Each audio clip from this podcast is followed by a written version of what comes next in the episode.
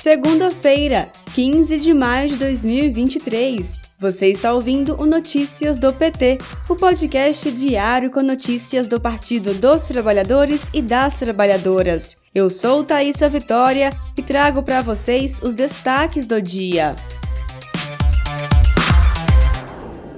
Os juros altos do Banco Central de Bolsonaro adiam o sonho da casa própria, segundo matéria do jornal Estadão.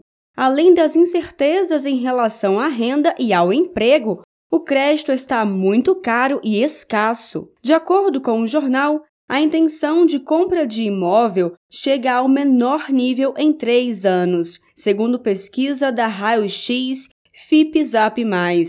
Confira mais informações no boletim da Rádio PT em radio.pt.org.br. Os sigilos de Bolsonaro quebrados pela Controladoria Geral da União indicam uso ilegal do Estado nas eleições de 2022, além de gestão potencialmente irresponsável na pandemia, segundo o balanço do órgão. A presidenta nacional do PT, Gleisi Hoffmann, lembrou nas redes sociais que outubro foi o mês da farra, liberação dos consignados do Auxílio Brasil. Glaze denunciou ainda que a gestão irresponsável na pandemia, motociatas pagas com cartão corporativo, tem todo tipo de abuso de poder político e econômico.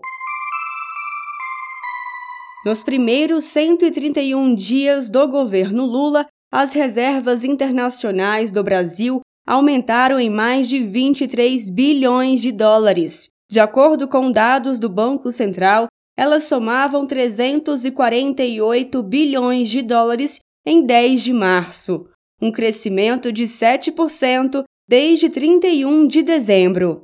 Confira mais informações no site pt.org.br.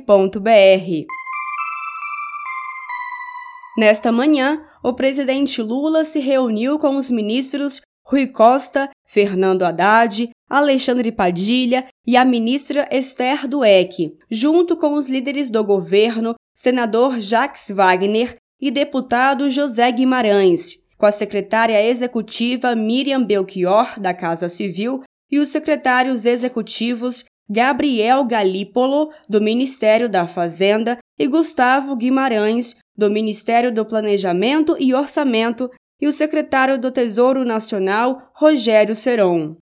Depois, Lula se encontrou com os ministros Rui Costa, Fernando Haddad, com o vice-presidente e ministro do Desenvolvimento, Geraldo Alckmin, junto com a secretária executiva da Casa Civil, Miriam Belchior, a presidenta do Banco do Brasil, Tarciana Medeiros, o presidente do Banco Nacional de Desenvolvimento Econômico e Social, Aloísio Mercadante, a presidenta da Caixa Econômica Federal, Rita Serrano, e o presidente do Banco do Nordeste, Paulo Câmara.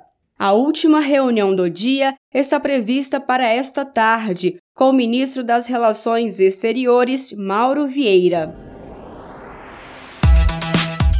Este foi Notícias do PT. Ele é diário e está disponível na sua plataforma de áudio preferida Siga o podcast para receber uma notificação toda vez que sair um novo episódio. Se você gostou, deixe 5 estrelas na avaliação e compartilhe. Você encontra mais notícias como estas no portal do PT, em pt.org.br. Muito obrigada pela sua companhia. Até amanhã!